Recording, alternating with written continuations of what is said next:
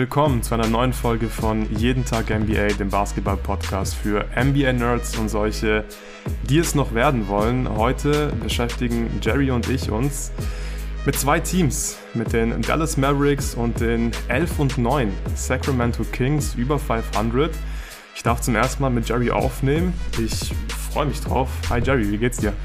Mir geht's super, wie geht's dir? Gut, gut. Ich habe mega Bock auf den Pod. Habe wirklich Lust, über diese beiden Teams äh, zu sprechen. Ich würde sagen, wir starten mit den Mavs. Jonathan und ich haben ja am Wochenende das Spiel der Mavs gegen die Raptors äh, kommentiert. War ein interessantes Spiel. Und du hast auch im Discord ein paar Clips von Lukas Defense dann noch nach dem Spiel äh, reingeschickt. Ist ja gerade so ein bisschen ein Dauerthema bei jeden Tag NBA. Und ich würde sagen, wir starten einfach mal und sprechen so ein bisschen darüber, was uns bislang von den Mavs gut gefällt und was uns weniger gut gefällt. Wie sieht das bei dir aus, Jerry? Ja, auf der positiven Seite sieht Christian Wood in der Defense relativ gut aus, finde ich. Oder überhaupt insgesamt, dass man jemanden auf dem Free Agent Markt bekommen hat. Oder in, in dem Fall war es ja ein Trade, aber man hat relativ Trade, wenig hergegeben. Genau, ja. Man hat ja nur Boban, Trey Burke und ah, noch irgendjemand hergegeben, aber glaube ich niemand Wichtiges. Und dass man da einen Spieler bekommen hat, der sehr produktiv ist. Die meisten Mavericks-Fans, also ich lese ja auch noch die, die Mavericks Boards, schreien eigentlich danach, dass mhm. Christian Wood starten soll. Das, also, dass man jemanden bekommt, ohne dafür eben viel hergegeben haben zu müssen, das ist auf jeden Fall positiv. Der heutige Sponsor ist CyberGhost. CyberGhost VPN ist ein globaler Marktführer im Bereich Privacy und Security und der am meisten weiterempfohlene VPN auf Trustpilot. Mit dem CyberGhost VPN seid ihr online sicher und anonym unterwegs. Wie das geht? Eure IP wird über deren Virtual Private Network, kurz VPN, versteckt, eure Daten verschlüsselt und euer Internet-Traffic durch den sicheren VPN-Tunnel umgeleitet. Ich selbst nutze CyberGhost jetzt seit einigen Wochen und es ist echt easy und praktisch, wenn ihr zum Beispiel, wie ich jetzt gerade, viel im Ausland unterwegs seid, wo manche Online-Dienste dann vielleicht leider nicht mehr ganz so funktionieren wie zu Hause. Mit CyberGhost VPN geht dann aber alles wieder so wie von Deutschland oder beliebigen anderen Ländern gewohnt. Aber auch zu Hause ist es einfach entspannter, sicher zu surfen. So bekommt man auch Zugang zu massig Content, weil es mit über 35 Streaming-Plattformen kompatibel ist, wie Netflix, Hulu, HBO Max und noch vielen, vielen anderen.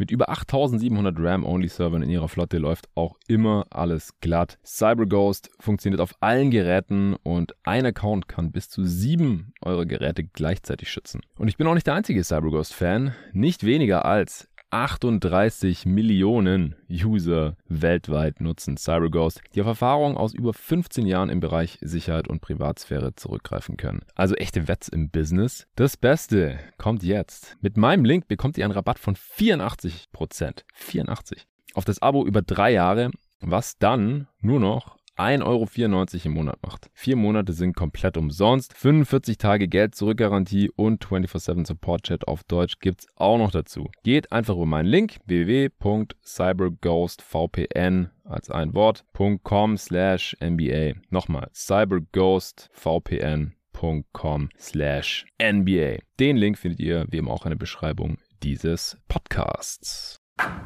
Luca sieht offensiv natürlich sehr stark aus. Ja. Manche, manche MVP-Tracker haben ihn, glaube ich, noch auf eins oder zumindest in den Top 3 ist er, glaube ich, eigentlich immer, wobei da auch relativ viel Bewegung drin steckt. Also wenn die Mavericks, ich glaube, die hatten ja irgendwann mal vier in Folge verloren. Meistens kommen die MVPs ja von einem Team, was in den Standings so in den Top 3 steht, dann ist es mhm. natürlich schwierig, wenn man sich um die 500 rum befindet. Aber sein, seine eigenen Wurfquoten sehen natürlich sehr, sehr gut aus ja, über 60% True Shooting, was bei der Usage natürlich enorm ist.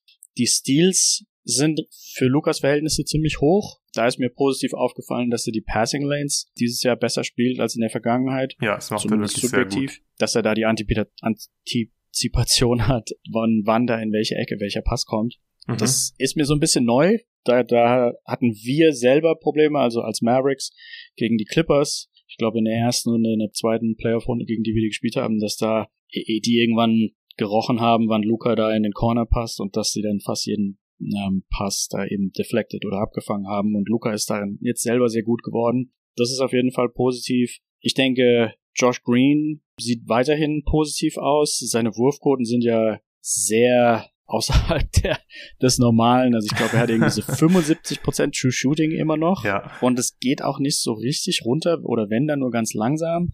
Ich glaube, gerade das letzte Spiel hat er wieder 5 von 7 geworfen mit zwei von mhm. drei Dreiern oder so. Sein Plus-Minus ist auch immer noch eins, ich glaube, der Top 20 der Liga. Also mit Josh Green auf dem Feld outscoren die Mavericks die Gegner mit, ich glaube, so 13 oder ich glaube mit 10, aber sein On-Off ist irgendwie plus 13. Also das ist auf jeden Fall sehr positiv. Waren ja die Mavericks-Fans auch nicht immer die, die riesigsten Supporter von Josh Green. Die wollten zum Teil ja Sadiq Bay oder Desmond Bain, aber Green sieht jetzt auf jeden Fall stabil aus. Ja, und das wären, glaube ich, meine, meine größten positiven mhm. Aspekte. Was hast du? Ja, also ich würde gerne erstmal einhaken. Ich finde, du hast ein, ja. eine sehr interessante Personalie direkt genannt. Und das ist natürlich äh, Christian Wood. Ähm, ich glaube, da ist man sich ja bei den Mavs intern auch nicht so ganz einig. Doncic zum Beispiel hat äh, vor kurzem gemeint, ja, war cool, als wir im dritten Viertel dann mit Wood gestartet sind. Und äh, Kit halt gemeint, ja, drittes Viertel war nicht so geil. Da war unsere Defense nicht so gut. Und ich bin mir da auch noch nicht so ganz sicher, was ich von Christian Wood halten soll. Also klar, offensiv ist es, finde ich, ziemlich offensichtlich. Mit seinem Skillset passt er natürlich gut rein, weil er ein Stretch Big ist. Er kann aber auch mal einen Closeout attackieren oder generell was mit dem Ball in der Hand machen. Und äh, solche Spielertypen haben die Mavs natürlich nicht allzu viele von. Ich finde, dass das Two-Man-Game in der Offense mit Doncic noch ein bisschen besser sein könnte. Also ich finde gerade so Possessions, wo Wood einfach nur aufpostet, one-on-one -on -one geht und der Rest vom Team einfach zuschaut. Es muss nicht unbedingt sein, weil so gut ist er nicht, aber ich glaube, man könnte halt so ein Pick-and-Roll, Pick-and-Pop, Doncic mit Wood einfach viel mehr spam, weil er ist auch ein solider Rollman. Ja, aber ich glaube, offensiv ist es ziemlich klar, dass es ja vom Skillset her an sich da super reinpasst. Aber ganz offensichtlich ist der Coaching-Staff mit der Defense von ihm nicht zufrieden. Du hast gerade gemeint, dass, dass du positiv überrascht bist oder dass du Defense gut findest von Christian Wood. Die Zahlen sehen auf jeden Fall gut mit ihm aus. Er hat auch ein krasses Net-Rating, irgendwie plus 10, glaube ich, äh, sind sie, sind, sind sie mit ihm auf dem, auf dem Spielfeld. Aber wenn ich mir die Mavs anschaue, dann denke ich mir immer, dass Dwight Powell einfach, ja, solider ist in der Defense. Der macht eigentlich nichts so richtig, richtig gut aber er weiß einfach, was er machen muss in der Defense und auch in der Offense spielt er halt seine Rolle nicht schlecht. Deswegen ist es für mich nicht allzu überraschend, dass Dwight Powell halt immer noch startet und dass der Coaching-Staff offensichtlich Dwight Powell auch mehr vertraut. Und ich finde, das ist halt ein Riesenproblem eigentlich, wenn du so einen talentierten offensiven Spieler hast wie Christian Wood, für den auch getradet hast im Sommer aber es irgendwie nicht funktioniert, dass er ja Starter wird und konstant auch Spiele für dich closed. Ähm, findest du die Defense von ihm besser als von Dwight Powell oder sagst du auch, dass Dwight Powell immer noch der beste defensive Center ist der Mavs? Wahrscheinlich ist Kleber besser, aber ja, Kleber kannst du halt wahrscheinlich nicht die ganze Zeit äh, starten lassen, muss auch die Minuten ein bisschen von ihm äh, managen, aber für mich ist Dwight Powell halt wirklich der solidere Big in der Defense für die Regular Season. Wie siehst du das? Also gerade im Vergleich jetzt Christian Wood und Dwight Powell. Ja, also also zunächst, ich, was du ganz kurz eingeschoben hattest, ich habe Kleber defensiv auf der Eins, was die drei angeht. Ähm, mhm. Wenn Kleber halt mehr so ein Ironman wäre, den man jedes Spiel 33 Minuten spielen lassen könnte, dann wäre er. Das wäre natürlich sehr geil für die Das wäre natürlich ja. der absolute Hammer, weil er kann ja auch zum Teil zumindest die Sachen, die Wood kann. Also gerade das Stretchen ist ja in dem Aspekt sehr wichtig. Aber ja, leider hat man ja in der Vergangenheit schon öfter gesehen, dass wenn Kleber halt konstant irgendwie mehr als 25 oder mehr als 30 Minuten spielt, dass dann, dass er immer mal wieder dann ausfällt. Ähm, ich denke, Wood ist so ein bisschen heiß und kalt. Im mhm. Durchschnitt würde ich wahrscheinlich sagen, Paul spielt die bessere Defense. Wood sieht manchmal besser aus, manchmal schlechter und in der, also das, das gilt jetzt für die Offense und für die Defense. Irgendwie ja. finde ich den Aspekt, dass die er zum Konstanz Beispiel fehlt.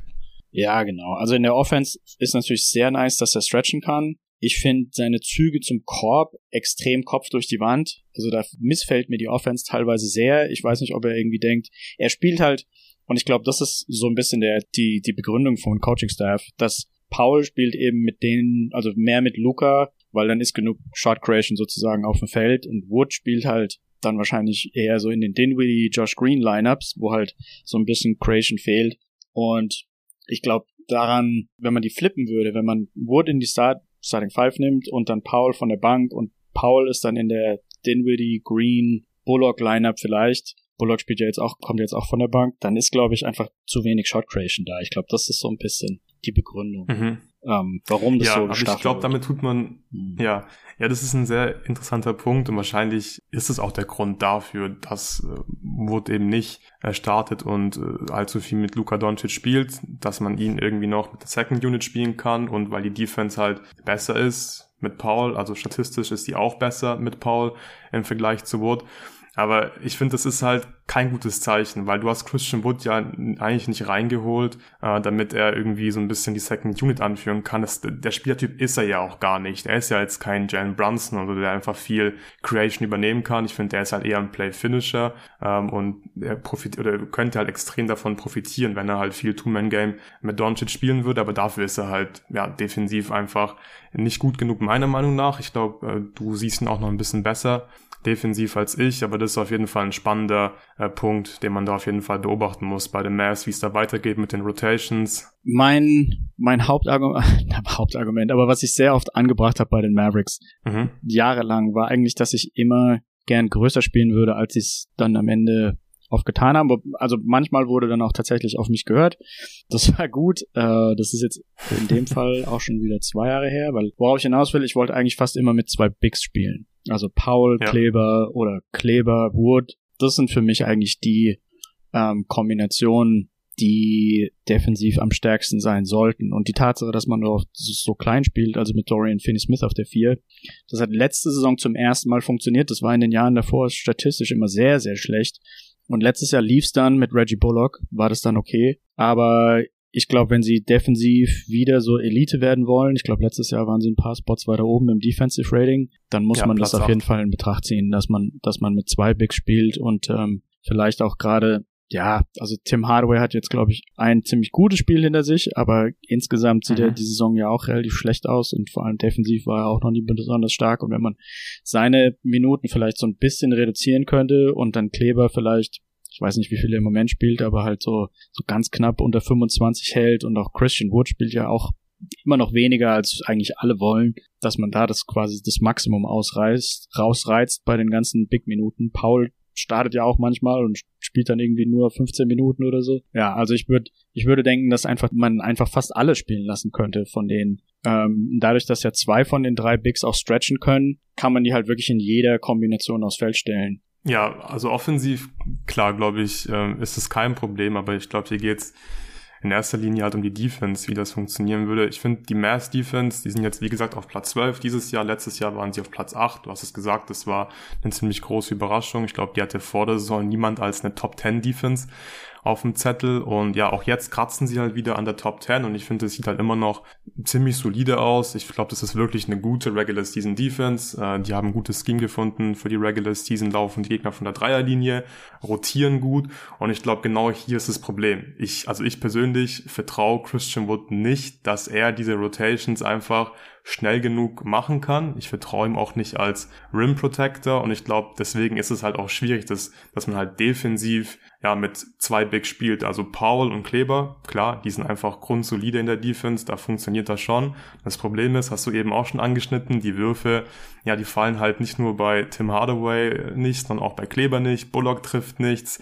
und auch Finney Smith trifft, äh, glaube ich, nur 34 Prozent. Das sind halt auch ein paar Prozentpunkte äh, zu wenig. Und das ist halt ein Problem, dass du gerade wegen diesem Shooting, das in der Offense halt gerade nicht gut ist, glaube ich, so ein bisschen Schwierigkeiten hast, die Balance zu finden, weil Tim Hardaway, das ist halt ein dickes Minus in der Defense, gerade im Vergleich zu Bullock. Und wenn du jetzt den starten lassen musst, damit du ja, ein bisschen mehr Shooting hast in der Offense, dann wird es halt schon ziemlich schwierig dann irgendwann mit der Defense einfach. Und wenn du jetzt noch Wood spielen lässt als Vierer, das ist ja auch so die Frage, was ist er halt in der Defense? Ist er ein Vierer, ist er ein Fünfer, als Fünfer nicht gut genug als Rim Protector, als Vierer wahrscheinlich hat einfach die Rotations, glaube ich, nicht so richtig drauf, dass er das machen kann. Wenn du da, wenn du da Dorian Finney-Smith auf der 4 hast, dann ist ja was ganz anderes. Also äh, da mache ich mir keine Sorgen, was irgendwelche Closeouts und Rotations angeht und die Difference zu splitten dann, wenn er helfen muss, Passing Lanes zu spielen.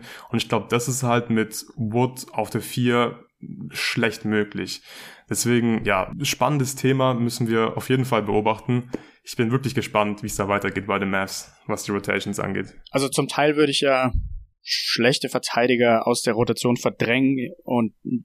quasi deren Minuten dann zu Wood geben. Und deswegen, also selbst wenn Wood dann an sich vielleicht nicht der beste Verteidiger ist in der so jetzt gesamt betrachtet, aber er ist halt besser wahrscheinlich trotzdem immer noch als Hardaway und er ist halt einfach ein Big. Also dass man so ein bisschen mhm. und Body einfach ja, hat in der genau. Defense. Also einfach, dass die Leute, die halt auf dem Feld stehen, genauso insgesamt einfach eine, dass es halt größer wirkt und größer, dann hat man ein bisschen besseres Defensiv-Rebound, weil man halt einfach größer spielt und ähm, hat halt mhm. halt trotzdem irgendwie so mehr Chancen, dann Würfe zu contesten. Ja. Das heißt, wir können festhalten, du würdest äh, Christian Wood jetzt auch schon einfach starten lassen und dann auch eher ja, 30 Minuten als irgendwie 23, 24 Minuten spielen lassen, oder? Ja, gute Frage. Also ich glaube, die andere Sache, die von den Fans immer angebracht wird, wenn sie über Starterrotation sprechen, ist, dass mhm. die Josh Green in der Startaufstellung sehen wollen. Also ja. die, die meisten wollen wirklich tatsächlich Luca, Green, Dorian, Wood, Kleber, ist glaube ich das, oder, oder Wood, Paul. Ähm, und ich, ich weiß nicht genau, ob vielleicht das schon reichen würde, Green einfach starten zu lassen und Wood dann von der Bank. Dann hätte man ja auch dieses dass man nicht genug Bank Creation hat. Das Problem hätte man damit so ein bisschen gelöst vielleicht.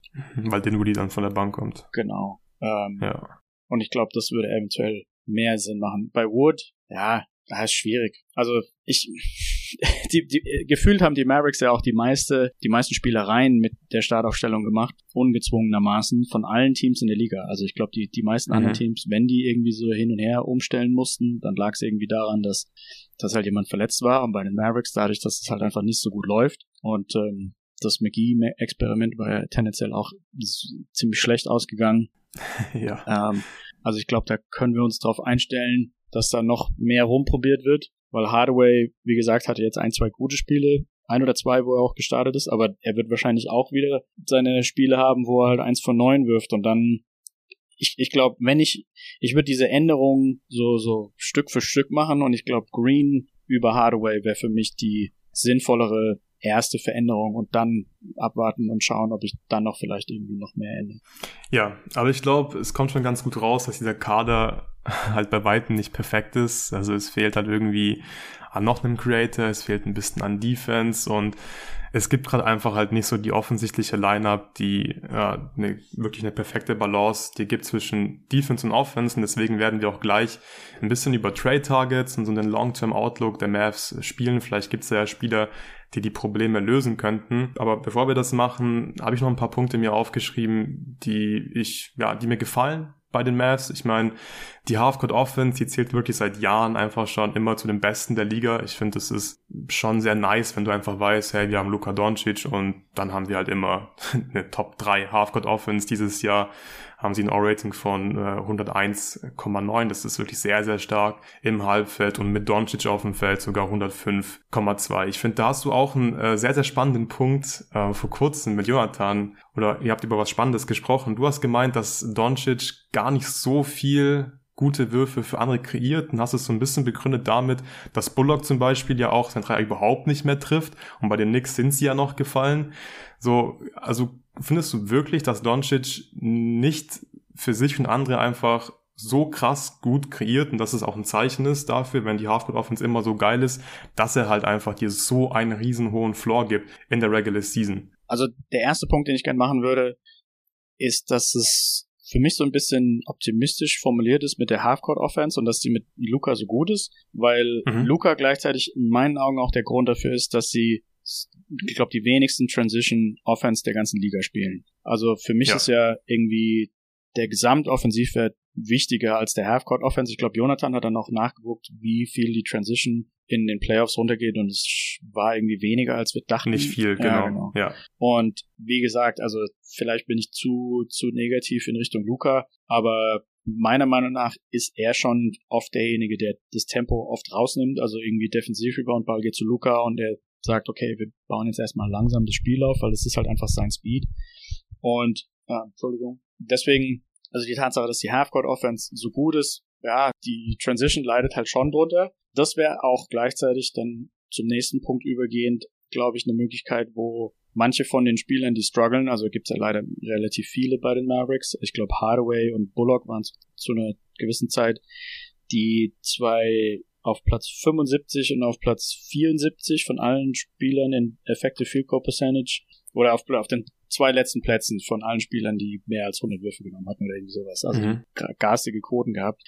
Ähm, und ich glaube, wenn da einfach so ein bisschen mehr Transition wäre, dann könnte man damit vielleicht so einfach kickstarten, so ein bisschen wieder seinen Wurf zurückfinden, weil halt, ja, die Transition auch gute so Corner Threes kreiert für viele Teams. Also jetzt zum Beispiel die, die Warriors, die haben ja oft in Semi-Transition so, so Dreier, die sie auch nehmen. Es ist ja nicht immer nur irgendwie ein Dunk oder ein Layup. Ja. Und die fallen halt mit Luca so ein bisschen weg. Ich habe nach dem Pod mit Jonathan, wo ich die Aussage gemacht habe, dass ich den Eindruck habe, dass Luca die Wurfquoten von seinen Teammates nie, nicht so großartig verbessert, habe ich die Analyse, ich habe so eine extra Analyse ähm, mhm. vor vielen Jahren entworfen, kann man auch auf YouTube anschauen. Einfach nur meinen Namen googeln, auf der Nessus Conference in Harvard, ähm, wo man quasi analysieren kann, wie sehr ein Spieler die Wurfquoten seiner Mitspieler beeinflusst. Leider habe ich da noch nicht die aktuellen Daten von dieser Saison, aber wenn man die anderen Jahre betrachtet, dann ist der Luca tatsächlich, also entgegen dem, was ich da gesagt habe, ist er, glaube ich, in den Top 5, was den Einfluss auf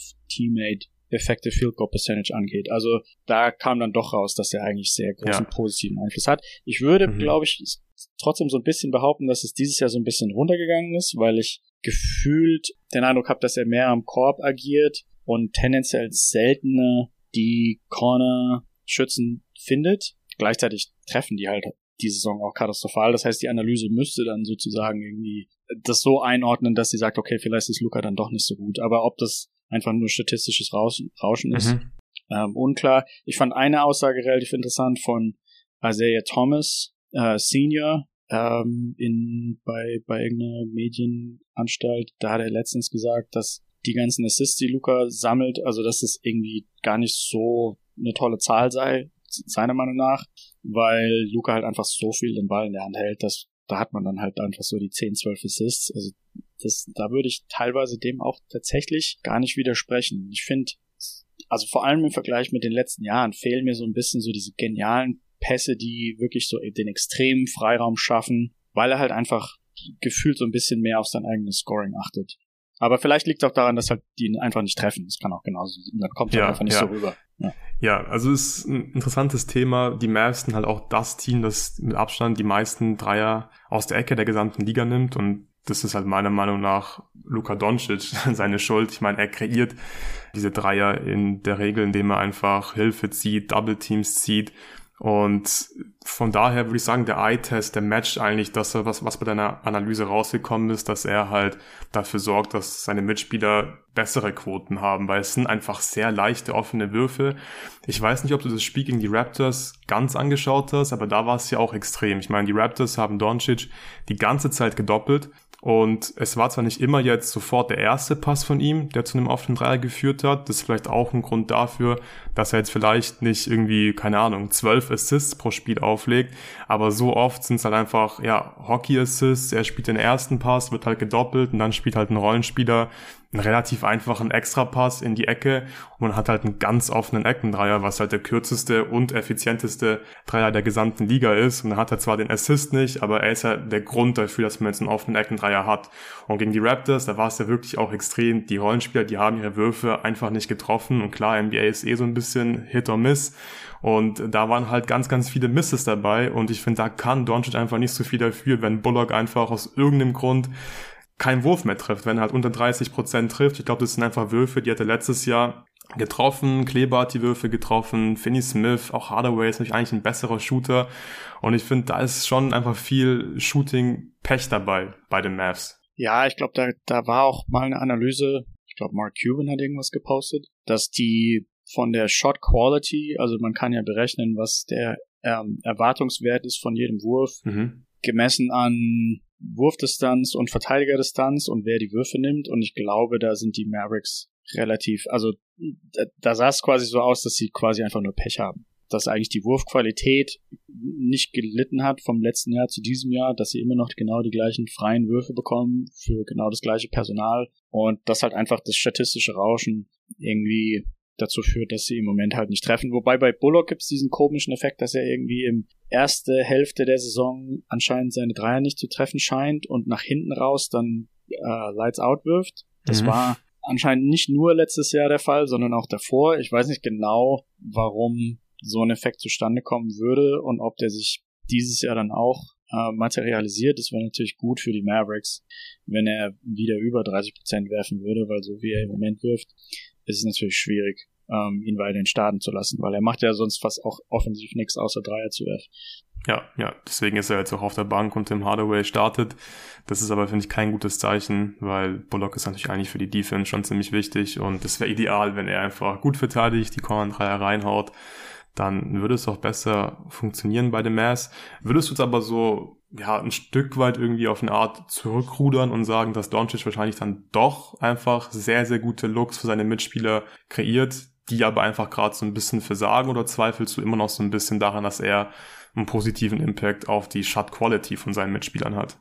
Also ich glaube vor allem in dem diesjährigen Kader würde ich schon sagen, dass er einen positiven Einfluss hat. Ähm, aber ich glaube, mhm. es liegt zum Teil auch daran, dass eben so wenig Bank Creation da ist, wenn er einfach nicht auf dem Feld ist. Ähm, und ja, also höchstwahrscheinlich muss, muss ich einfach zugeben, dass er einen positiven Einfluss hat. Ich glaube, ich bin halt einfach ein bisschen mehr gewohnt, weil er in den letzten Jahren das Gefühl besser gemacht hat und es dieses Jahr so ein bisschen nach unten gegangen ist. Aber wie ja. gesagt, also das, ob das am Rauschen liegt oder was auch immer. Ich meine, wenn er, wenn er jetzt mit Seth Curry spielen würde, der halt seine 42% Dreier reinwirft, dann, dann wird es wahrscheinlich anders aussehen dann würden wir wahrscheinlich auch gar nicht drüber diskutieren. Aber Bullock wirft halt 27% und äh, ja. Ja, ich, ich denke, wenn die ganzen Mavs-Rollenspieler einfach ihre normalen Quoten von, von, der, von, der, von der Dreierlinie treffen würden, dann, dann würde es ja schon ganz anders aussehen. Aber ich glaube, es ist trotzdem schon klar geworden, so ein bisschen, was die Probleme der Mavs sind. Wir haben jetzt in erster Linie über Shooting gesprochen, über Creation. Klar, Jalen Brunson, der fehlt einfach. Das war, glaube ich, auch ähm, allen klar vor der Saison, dass der einfach fehlen wird. Ähm, und auch ein bisschen mehr Defense würde diesem Team gut tun. Bevor wir jetzt gleich über mögliche Trade-Targets sprechen, äh, würde ich sagen, dass wir mal kurz über eine Personalie sprechen, und zwar Kemba Walker. Die Mavs haben ihn jetzt vor paar Tagen äh, gesigned. Was hältst du von diesem Signing? Weil er ist ja jemand, der jetzt an sich ein bisschen Creation und Shooting mitbringt. Wird er jetzt alle Probleme der Mavs lösen? also ich habe die eine ähnliche Auffassung wie auch die Fans auf den Messageboards der Mavericks, mhm. die eigentlich davon ausgehen, dass er defensiv wahrscheinlich eine ziemliche Katastrophe sein wird. Ziemlich sicher, ja. ja. Und also er ist in, auf die Art und Weise fast das Gegenteil von Campazzo, muss man sagen, weil Campazzo war eigentlich in der Defense immer sehr stark, auch in Denver, und hat einfach vorne seine Würfe nicht getroffen. Kemba, ich glaube, irgendjemand hat eine Statistik gepostet, dass Kemba bei Catch-and-Shoot-Dreiern über die letzten Jahre 42 Prozent getroffen hat oder sowas in der ja, Richtung. hat letzte Saison 41 Prozent in der Catch-and-Shoot-Reihe getroffen ja. und 35 Prozent in der Pull-Up-Reihe. Also ja. ist einfach wirklich ein sehr guter Shooter. Ist halt natürlich die Frage, ob du dann im Gesamtbild einen positiven Spieler hast oder nicht. Ich glaube, bei einem Team, was so starved for creation ist, also das, wo halt einfach äh, so, so ein On-Ball-Kreierer fehlt, da macht, glaube ich, Kemba Walker schon mehr Sinn als Campazzo. Das muss man schon sagen. Ähm, ja. Weil. Ja, also ich glaube auch. Ja. Ja, sorry. Also ich denke auch, also Campazzo hat einfach gar keinen Sinn gemacht. Du hast gesagt, ist irgendwie ja ein sehr kräftiger Typ, auch wenn er halt sehr sehr klein ist und der kann schon ein bisschen Stress machen in der Defense, aber offensiv macht ja so jemand neben Doncic wirklich gar keinen Sinn. Auch das haben wir am Wochenende beim Playback-Kommentar gesehen. Da hatte dann Dinwiddie Foul Trouble und dann kam Campazzo aufs Feld, dann haben die Mavs in der Offense halt äh, 4 gegen 5 spielen müssen, weil natürlich niemand verteidigt hat. Ja. Und ich glaube ey, man darf auch nicht vergessen, Kemba ist jetzt ein Minimum-Signing. Wenn der nicht funktioniert, ja. dann, okay, dann ist es halt so, dann holst du halt den nächsten. Nicht nur ähm, Minimum, ähm, sondern sogar non-guaranteed. Ja, genau, also es ist wirklich, es, ja. ist, es ist einfach, es ist ein Flyer und wenn es funktioniert, geil. Und wenn nicht, dann ist es auch nicht schlimm. Ich stimme dir zu, ich glaube, das, da wird uns wahrscheinlich auch niemand widersprechen. Defensiv wird der ein dickes Minus sein. Ähm, wahrscheinlich hat er einfach an Athletik erstens eingebüßt die letzten Jahre durch die ganzen Verletzungen. Er ist eh einfach sehr, sehr klein. Es wird für ihn einfach tough sein, da bei den Mavs nicht äh, komplett gekillt zu werden in der Defense. Aber offensiv finde ich, ist das schon so der Spielertyp, wenn man jetzt sich jemanden reinholen kann, eben äh, für so wenig Geld, der da halt theoretisch einfach Sinn macht. So jemand, der werfen kann, Und wenn der seine Spot-Ups trifft, dann kann er, glaube ich, ja, für 15 Minuten gut sein pro Nacht. Und er kann auch mal einen Pick-and-Roll laufen, kann Doncic vielleicht ein bisschen entlasten, Second Units vielleicht mit Dinwiddie, können dann offensiv äh, ganz gut sein, denke ich. Und ja, von daher finde ich das eigentlich okay, aber ich denke, es ist klar, das ist halt nicht mehr irgendwie der All-Star Kemba ja. Walker. Der war jetzt nicht äh, ohne Grund so lange noch Free Agent, aber ja, finde ich eigentlich ganz solides Signing, kann man auf jeden Fall mal ausprobieren. Ich denke, das reicht zu Kemba. Kommen wir mal zu ein bisschen interessanteren Namen. Äh, wir haben im Vorfeld ausgemacht, dass wir ein bisschen über Trade Targets äh, sprechen wollen.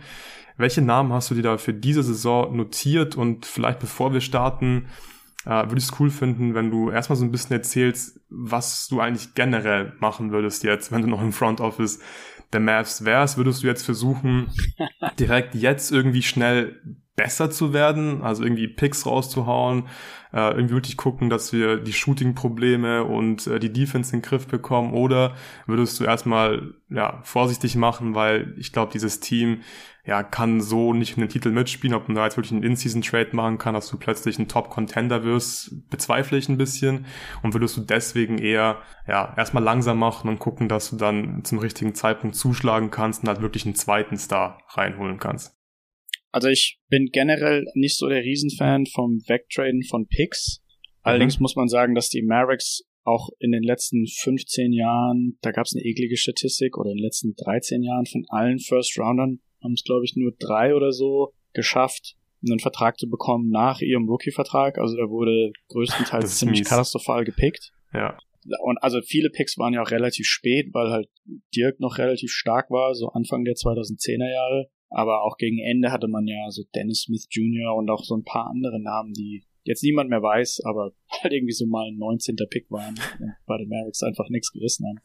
Ähm, am einfachsten wäre es natürlich, die Zeit zurückzudrehen und halt einfach Brunson am Anfang der letzten Saison äh, eine Verlängerung anzubieten. Dann hätte man diese ganzen Diskussionen halt einfach nicht. Ja. Ähm, ich weiß auch nicht, also ich immer noch ziemlich im, im Unverständnis, warum das nicht einfach gemacht wurde, weil das Brunson, es war halt das ist irgendwie. Ein Fail einfach. Ja. Das wäre so ein geiler Vertrag gewesen für die ja. Mavs. Also ich, da waren ja beide Verträge von Dorian Finney-Smith und von Brunson waren mhm. open for an extension und irgendwie wurde da auch bei Finney-Smith monatelang gewartet und ich habe mir nur so gedacht, warum warten wir da überhaupt auf irgend, auf, auf was denn? Also mach's doch einfach. Mhm. Ähm, ich glaube, wenn man Brunson hätte, dann, dann wären diese ganzen Diskussionen eben gar nicht da, dann hätte man die Probleme nicht. Dementsprechend ist man aber in der Realität dann doch ziemlich handicapped. Also wenn man das so handhaben würde, wie ich mir das eigentlich wünschen würde, dass man keine Picks tauscht, dann äh, ist die Frage, wer ist denn überhaupt ein positiver Trade-Wert in diesem Kader? Weil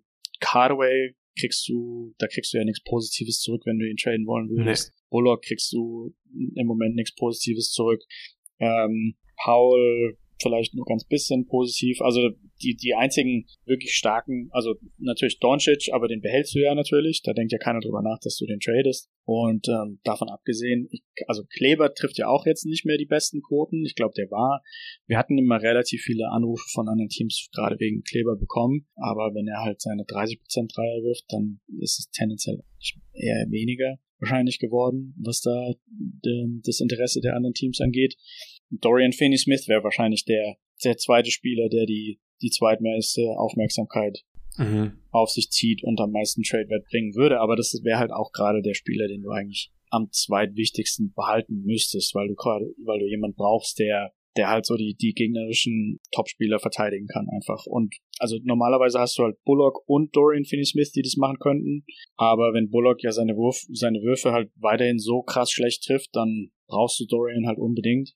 Insofern sehe ich da nicht so viel Möglichkeiten, muss ich leider für die Mavericks sagen. Ich glaube, ja. was Bill Simmons angesprochen hat, oder mein Ex-Chef, glaube ich, in dem Bill Simmons Podcast, so ein paar Ideen, die die Mavericks vielleicht machen könnten, wenn man eben doch die, die Draft-Picks zukünftige damit reinwirft, dass man vielleicht sowas probiert wie so ein bisschen so eine Art Star, der gerade nicht furchtbar zufrieden scheint oder die Gesamtsituation nicht so toll wirkt, und man einfach so ein, so ein halbes All-In macht vielleicht. Aber da bin ich eigentlich insgesamt kein großer Fan von, von so All-In-Moves. Aber, also um jetzt konkreten Namen zu nennen, da, wär, da wurde jetzt, glaube ich, Zach Levine genannt. Dann mhm. hätte man so einen zweiten Creator an Lukas Seite und dann bräuchte man sich nicht so die riesigen Gedanken machen. in ja, Zukunft defensiv über, halt schwierig. Ja, über die Shot Ja. Creation. Ähm, man müsste halt relativ viele Spiele da in den Tausch mit reinpacken, ähm, weil Levine ja relativ viel verdient. Und dann ist halt in der Defense ist natürlich ein ganz großes Fragezeichen, meiner Meinung nach. Aber er wäre halt wenigstens einer der, in Anführungsstrichen, billigeren Stars im Moment. Kann man, glaube ich, Mhm. schon so sagen. Ein anderer interessanter Name wäre für mich Gordon Hayward, der wahrscheinlich auch gerade nicht gerade teuer wäre. Er hat sich ja irgendwie die Schulter gebrochen oder so. Das ist natürlich auch jetzt nicht so positiv. Also das sind beides so ziemlich große Gambles. Aber auf der anderen Seite gibst du auch, denke ich, nicht für einen von beiden besonders viel her. Eine interessante Überlegung finde ich noch, und dann bin ich auch wieder ruhig für den Segment, ähm, der, im Moment hätte ich, glaube ich, gerne wieder Porzingis, weil er ja super ja, der spielt gesund gerade sehr, sehr gut. Ja. Also Das wäre natürlich witzig, wenn sie sich Porzingis zurückholen. Ja. Aber ich glaube, das ist ausgeschlossen, Ja. dass wir den nochmal bei den Mavs sehen. Aber klar, vom Ja. Skillset her Ja. wäre das ideal. Das ist ja genau der Spielertyp, den du ja eigentlich auch magst. Hast es oft schon betont. Du Ja, hättest ja. gerne einen Stretch Big und der Genau. trifft die Dreier echt gut dieses Jahr. Er ist halt immer ein bisschen die Frage bei ihm defensiv, äh, ja, was für ein Scheme Ja. spielst du dann? Dann natürlich die Sache mit den Verletzungen. Ich glaube, das ist halt auch das Problem bei Hayward. Ich glaube, der ist generell einfach auch nicht mehr gut genug, dass man den wirklich als ja, als äh, zweiten Star dann wirklich nutzen könnte in diesem Team. Und bei ihm ist wirklich immer irgendwas. Jetzt du gerade Schulter Ja, ja. irgendwas, Ja. dann, Ja. dann hat er wieder eine andere Verletzung. Der ist einfach ja, zu selten fit. Ich glaube, ja, das sollten sich die Mavs nicht antun. Ich finde es eigentlich, also ich habe da jetzt eine ziemlich ja, starke Meinung äh, zu diesem Trade-Thema bei den Mavs.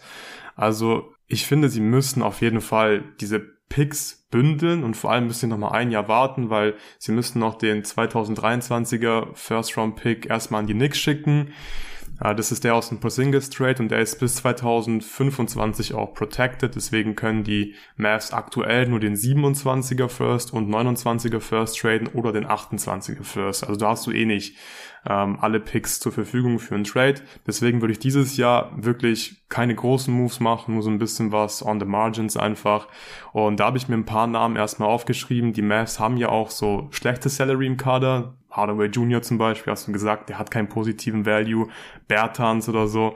Und wenn du vielleicht jemanden von dem Team bekommen kannst, der gerade einen auslaufenden Vertrag hat und vielleicht noch ein paar Second-Round-Picks rüberschickst, dann würde ich mir über folgende Namen mal Gedanken machen. Es ist manchmal auch fraglich, ob die Teams das überhaupt in Erwägung ziehen würden, aber ich hau die Namen einfach mal raus und dann kannst du sagen, was du von denen hältst. Ich habe mir Gary Trent aufgeschrieben, der, der dessen Vertrag läuft äh, im Sommer aus und ja, Nick Nurse hat ihn vor kurzem öffentlich ziemlich scharf kritisiert. Da hat er irgendwie so sinngemäß gemeint, ja, wenn der Junge halt nicht äh, richtig äh, verteidigt, dann passt er halt einfach nicht in unser System rein. Und wenn er verteidigt, dann passt er rein, aber hat ihm halt so gesagt, hey, du musst verteidigen, ansonsten spielst du halt nicht. Und jetzt kam er auch schon von der Bank.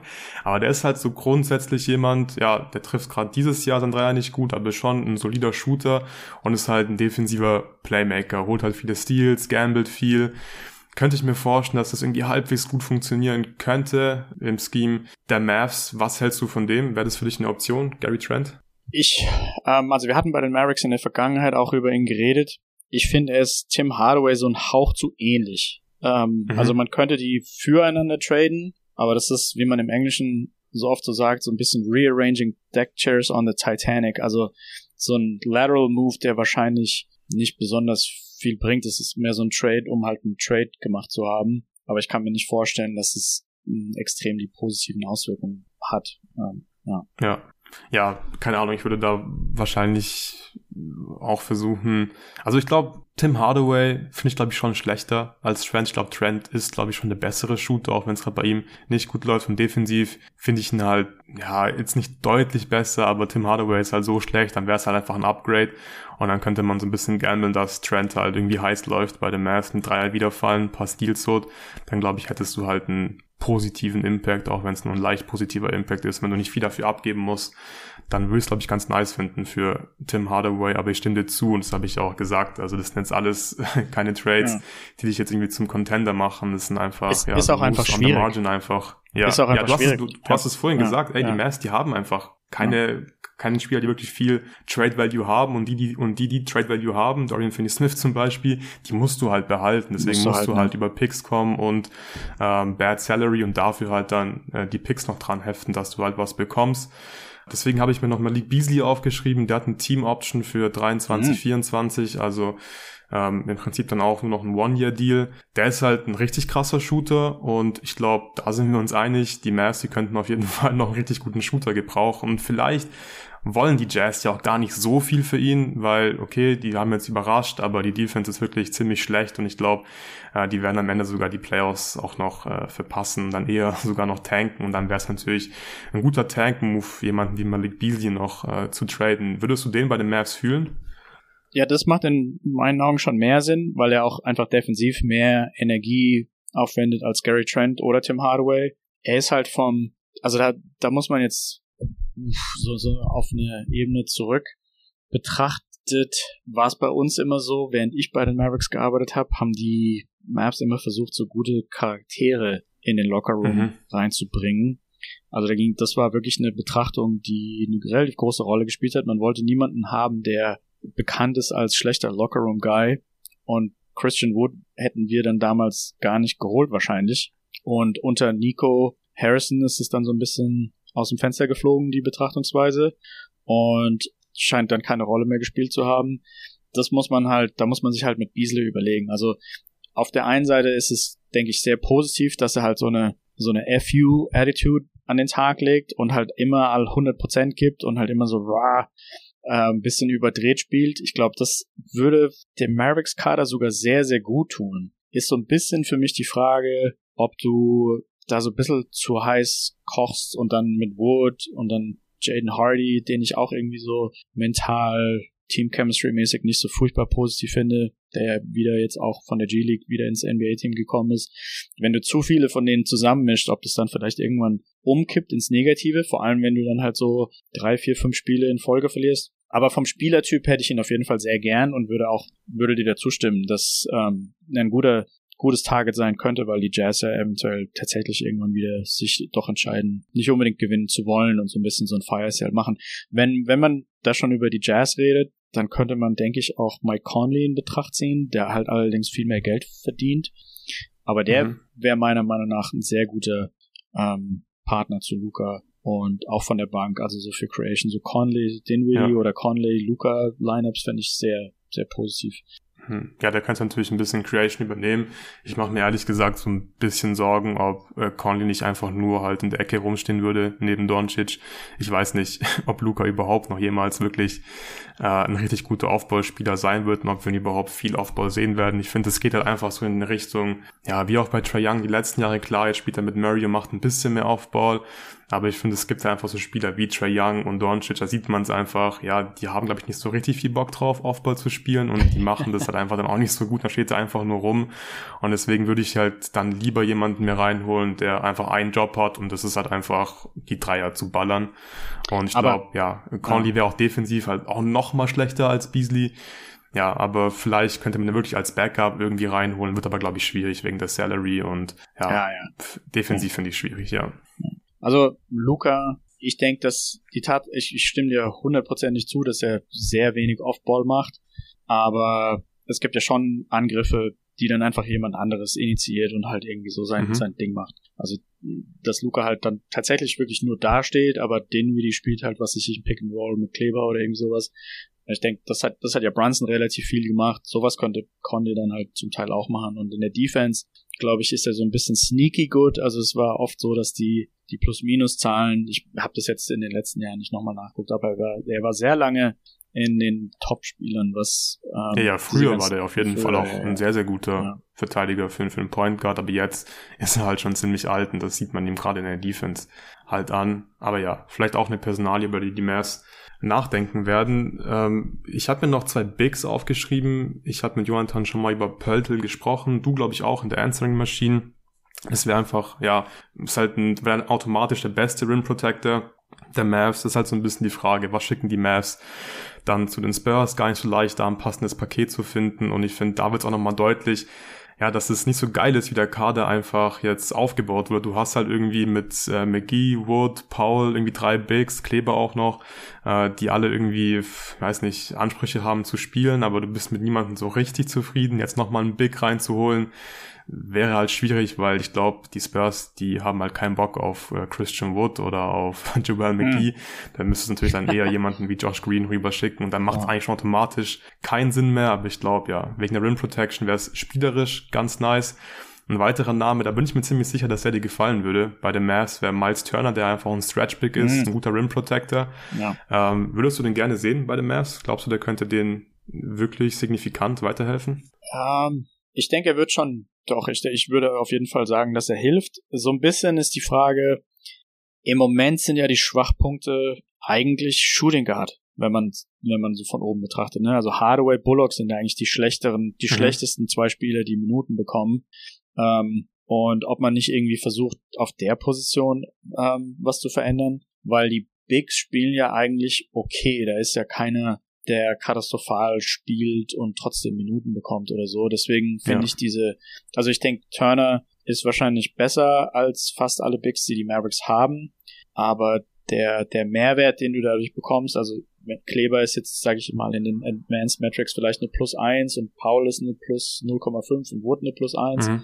Und wenn dann Turner dazukommt, Turner ist vielleicht eine Plus 2, aber die Differenz ist einfach nicht so riesengroß, während halt Bullock und Hardaway spielen halt im Moment vielleicht wie eine Minus 3 oder so. Und wenn du die halt dann ersetzen könntest durch irgendwelche Plus 1 Spieler, dann hättest du einfach ja auf der Position einfach durch die durch die Differenz viel mehr gewonnen, auch wenn der Spieler, den du dazu holst, gar nicht gar nicht unbedingt besser ist als Turner. Aber du hast einfach eine Position verbessert, die auf der es nötiger ist. Ja. Und, und bei Turner ist ja, dann, dann habe ich ein ja, sorry. Nee, nee, sag, sorry.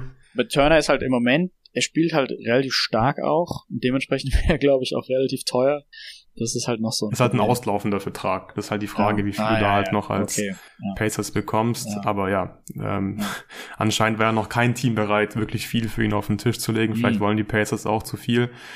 Shooting Guards habe ich ja gerade schon ein paar genannt. Gary Trent, Malik Beasley, vielleicht eine Etage äh, weiter oben.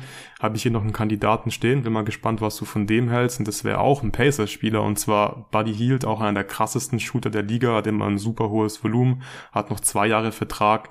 Und für die 20 Millionen pro Jahr aktuell, würdest du für den einen First-Round-Pick raushauen, plus, weiß nicht, irgendwie noch ein positives Asset? Davon haben die Mavs zwar nicht so viele, ähm, aber wäre das jemand, der interessant wäre? Würde ich, würde ich tatsächlich sagen, ja. Ähm, ich habe doch ziemlich viele Pacer-Spiele auch geschaut und gefällt mir sehr gut. Also allein die Tatsache, dass er, dass er so schnell immer abdrücken kann und halt auch die ja. Dreier mit einer ziemlich guten Quote trifft. Da muss ich jetzt aber auch schon wieder so ein bisschen in Frage stellen. Die Pacers spielen halt ein sehr hohes Tempo und viele von den Dreiern, die er trifft, die kommen so ein bisschen durch die Genialität von Halliburton zustande, dass halt auch einfach mhm. immer sofort gepusht wird. Also Stil und sofort geht's ab. Buddy Hield sofort irgendwie in die, in die Ecke und Halliburton sofort hinterher und dass halt das ganze Team da mitrennt, dass dann auch die Center mitrennen und so ein bisschen äh, die Verteidiger in die Zone auf sich ziehen, dass Buddy Hield dann quasi eben die offenen Dreier bekommt. Ob er dann so freie Dreier bei den Mavericks kriegt, sei mal dahin, oder es ist einfach so ein bisschen eine andere Form, wie er sie kriegt, glaube ich. Also, dass du halt im ja, mehr, Vorfeld. Mehr im Halfcourt dann, ja. Ja, genau, dass du im Vorfeld halt einfach mehr stehst und ähm, dann irgendwann den Pass bekommst. Äh, da bin ich, na, also ich denke, ich gehe mal ganz stark davon aus, dass er das auch kann. Ähm, aber im Moment, wenn man ihn bei den Pacers sieht, dann sind fast alle Dreier so ein bisschen direkt nach irgendeinem Movement, also dass er gerade gerade eben an diese Position gerannt ist und dann von dort sofort abdrücken kann. Und bei den Mavericks wäre das eben ein ganz anderer Typ von von Play. Ähm, aber ja, also ich die große Frage, ich denke, bei diesen Pacers-Spielern ist so ein bisschen, ob die Pacers nicht vielleicht sogar versuchen oder zu sagen, hey, wir sind wir sind Vierter in den Standings. Wir behalten einfach alle, weil mhm. wir kommen ja anscheinend ganz gut in die Playoffs und vielleicht kommen wir sogar mit Homecourt in die Playoffs. Und warum sollen wir jetzt irgendwie so, so eine Art Fire Sale machen? Wir versuchen jetzt einfach gut zu bleiben. Ich glaube, die Chance besteht bei den Jazz auch. Ähm, aber muss man natürlich weiter betrachten. Also die, weder die Pacers und die Jazz jetzt auch nicht mehr haben eine super tolle Punktedifferenz. Also es kann gut sein, dass es mit den Pacers irgendwie weiter nach unten geht und dann halt doch wieder irgendwie verkauft wird. Aber andererseits, wenn sie die Spieler wirklich loswerden wollten, dann hätten, wären sie sich vielleicht schon losgeworden. Hm, schwer zu sagen. Ja, ja, bei den Pacers mega schwer zu sagen. Und ich bin mir da auch sehr unsicher, ob die Pacers überhaupt Turner und Hield abgeben möchten und vor allem, ob der Preis dann halt nicht viel zu teuer wäre für die Mavs, weil ich würde jetzt niemals irgendwie zwei First-Round-Picks für Buddy Hield raushauen, weil, äh, wie gesagt, dann können wir auch ein bisschen zu dem Thema zweiter Star bei den Mavs kommen. Äh, die Picks, die will ich eigentlich, wenn es geht, behalten und dass ich dann eben in der Lage bin, sobald ein Star auf den Markt kommt, für ihn traden zu können. Ich finde, du hast in der Answering Machine mit Jonathan einen interessanten Punkt gehabt. Du hast ja schon mehrmals jetzt erwähnt, dass ihr damals bei den Mavs hochtraden wolltet, um für Halliburton zu traden. Der spielt da jetzt auch, offensiv zumindest, eine sehr, sehr geile Saison. Ist da so ein bisschen, ähm, ja, der Engine für die gute Pacers Offense. Und du hast ja auch schon in der Preview gesagt, dass du glaubst, dass die Pacers offensiv ziemlich gut äh, sein werden. Da hast du wirklich recht behalten. Ähm, ist Halliburton genau so jemand, äh, den du dir wünscht als zweiten Star neben Doncic oder ähm, gibt es einen anderen Spielertypen, den du da präferieren würdest neben Doncic? Halliburton wäre in seiner momentanen Spielweise nicht ganz perfekt. Ich glaube, das ist aber so ein bisschen davon abhängig geworden, wer ihn gedraftet hat und wie er sich dann entwickelt hat. Ich glaube, wenn er von den Mavs gedraftet worden würde, wäre es auch mehr in die Richtung gegangen und die Richtung ist die folgende. Also ich, wir haben ihn uns eigentlich als einen besseren Verteidiger vorgestellt, der vielleicht wen, weniger offensiven Load daneben haben würde, weil er halt quasi mit Doncic zusammenspielt, aber so ein bisschen mehr Verteidigung fokussiert, mehr Steals, äh, mehr Aktivität, vielleicht sogar tatsächlich ein bisschen mehr Blocks. Er ist ja relativ lang, ähm, hat auch gute Block-Timings. Und das hatte ich auch damals in der Preview angesprochen. Also ich war mit seiner Defense dann ziemlich enttäuscht bei den Kings und bei den Pacers. Die Pacers hatten ja so ein ganz katastrophales Defensiv-Rating letzte Saison mit Halliburton, nachdem der getradet wurde. Und dass er irgendwie sich nicht um die Picks rumkämpft und so. Also auf dem Blatt Papier und quasi direkt nach dem Draft hätte ich gesagt, es ist der Spieler, den ich will, aber die Entwicklung, dadurch, dass er eben in Teams gelandet ist, wo seine Usage dann relativ hoch war, mhm. ähm, ging dann in, ein bisschen zu sehr eben in, ich bin der Main Shot Creator und ich habe jetzt irgendwie keine Lust oder keine Energie, mich mehr mit Defense zu beschäftigen. Und das ist dann die Mentalität, die wahrscheinlich nicht so ganz gut zu Luka Doncic passt. Also da, da wäre mir so ein bisschen Defensivmotivation wäre mir da lieber. So, ja, ja, das sehe ich äh, sehr, sehr ähnlich. Also Halliburton, geiler Spieler, aber so gerade dieser Spielertyp irgendwie ja, ein Guard oder auch, vielleicht sogar auch jemand Richtung Zach Levine, also auch ein Shooting Guard, der halt offensiv aufbaut, zwar gut ist, aber äh, defensiv dir dann wahrscheinlich halt wehtun wird und dann Doncic und so ein schwacher äh, defensiver Guard finde ich, glaube ich, wirklich schwierig. Und ich würde wirklich versuchen, mir einen Star reinzuholen, der wirklich halt bekannt dafür ist, ein Two-Way-Spieler zu sein. Und vielleicht sogar eher in die Richtung defensiver Star geht. Und als ich ein bisschen drüber nachgedacht habe, wenn ich es mir irgendwie wirklich aussuchen könnte und irgendwie halbwegs realistisch ist, wer so der zweite Star, neben Doncic ist, dann bin ich eigentlich zu dem Punkt gekommen, dass ich sage, ich glaube, Anthony Davis würde ich so am meisten fühlen, glaube ich, weil dann hast du eine ziemlich geile Defense wahrscheinlich, gerade in den Playoffs, hast einen super Rim Protector, kannst verschiedene Schemes spielen und offensiv natürlich eins der besten Lob Targets ever wahrscheinlich, hat natürlich ein bisschen, äh, ja, hat an Athletik eingebüßt und so, aber spielt eine sehr gute Saison dieses Jahr wieder, auch offensiv, äh, wieder viel, viel besser. Und falls die Lakers irgendwie, ja, nach der Saison den kompletten Kader einreißen wollen, weil sie merken, hey, wir schaffen nicht mal das Play-In einfach mit LeBron und AD, dann würde ich glaube ich schon nachdenken, ob ich nicht einfach drei, vier First-Round-Picks für 29, 30-jährigen ähm, AD auf den Tisch lege und einfach hoffe, dass er in den nächsten zwei Jahren halt wirklich ernsthaft um einen Titel mitspielen könnte. Wie würdest du AD bei den Mavs einschätzen? Und ist das überhaupt realistisch? Also mein größtes Problem mit AD ist ähnlich wie mein größtes Problem mit Porzingis, ist einfach die Verletzungsanfälligkeit. Dass ich irgendwie ja, immer Angst klar. haben muss, dass er mal fünf Spiele ausfällt und was ist, wenn es irgendwie gerade während der ersten Runde oder so passiert und ich bin einfach generell kein großer Fan von so injury-prone Spielern. Bei Porzingis mache ich mir noch mehr Sorgen, weil er halt ständig auch Meniskusrisse hatte oder Meniskus-OPs. Bei Davis bei Davis ist es weniger das Knie, aber auf der anderen schlechten Seite ist es halt irgendwie so über den ganzen Körper. Alles bei ihm. Ja, ja, komplett verteilt. ja. Das gibt mir halt auch nicht das beste Gefühl. Also ich würde mir einfach, glaube ich, jemand wünschen, der äh, ja einfach der mehr Durability mitbringt und ähm, mehr auf dem Feld stehen kann. Also ich glaube, ähm, so vielleicht sogar so eine Art Paul George fände ich wahrscheinlich nicht schlecht. Da ist genug Creation dabei und die Defense ist gut. Und dann, also wenn Bullock seinen Dreier treffen würde und ich hätte irgendwie so Bullock, George, Finney Smith, Kleber oder so, das fände ich auch schon ziemlich eine geile Defensiv. Ja, Paul George hört sich echt gut an. Ähm, würde ich auch gerne bei den Mavs sehen und vielleicht, wenn die Clippers äh, irgendwie ja merken, dass mit Kawhi wird irgendwie gar nichts mehr, dann wäre das vielleicht wirklich eine Möglichkeit in den nächsten ein, zwei Saisons, dass Paul George auf den Markt kommt. Ich glaube, generell ist ja hier jetzt bei diesem Segment klar, äh, wir haben natürlich keinen Plan, wer irgendwie bald verfügbar sein wird ja. oder in einem Jahr. Das kann ja. niemand sagen. Ja. Spekulieren nicht einfach mal nur so ein bisschen wild. Ich habe noch äh, Name, zwei Namen. Ja, ich habe ich hab noch einen Namen, der tatsächlich zur Verfügung steht, angeblich laut Medien, ist ja Sadiq Bay. Da könnte okay. man vielleicht drüber nachdenken, dass man halt auch irgendwie sagt, okay, äh, er braucht vielleicht einfach nur eine, ein Change of Scenery, dass er vielleicht mhm. in Detroit sich nicht wohlfühlt und vielleicht fühlt er sich in Dallas besser, weil ja seine Dreierquote ist bis jetzt jede Saison eher runtergegangen, anstatt hoch. Ich könnte mir vorstellen, dass es ein Spieler ist, den man eben relativ billig bekommen würde und dem man dann vielleicht eine Chance geben könnte. Ich bin jetzt kein, ich bin jetzt absolut kein Sadiq Bay Fan, also auch im ja, Draft. Ich gehört und, in der Answering Machine. Ähm, und äh, eben in der ersten Saison sah ja meine Einschätzung nicht so gut aus. Da war ja auch mal Player of the Week oder so und hatte mhm. dieses 51-Punkte-Spiel oder wie. Aber mittlerweile sieht er gar nicht mehr gut aus und einfach bei Detroit jetzt drei Jahre in Folge auch immer so eins der schlechtesten Teams der Liga und auch immer schlechte On-Off etc. Ähm, aber er wäre, glaube ich, zumindest billig zu haben und dann hätte man halt irgendwie noch einen Shooter, ähm, dem man halt einfach eine Chance geben kann, ob der halt vielleicht jetzt gerade in diesem Monat oder wie auch immer halt seine Würfe trifft und dann kann man vielleicht halt einfach gerade so ein bisschen rotieren, wer halt gerade gut in Form ist und wer nicht.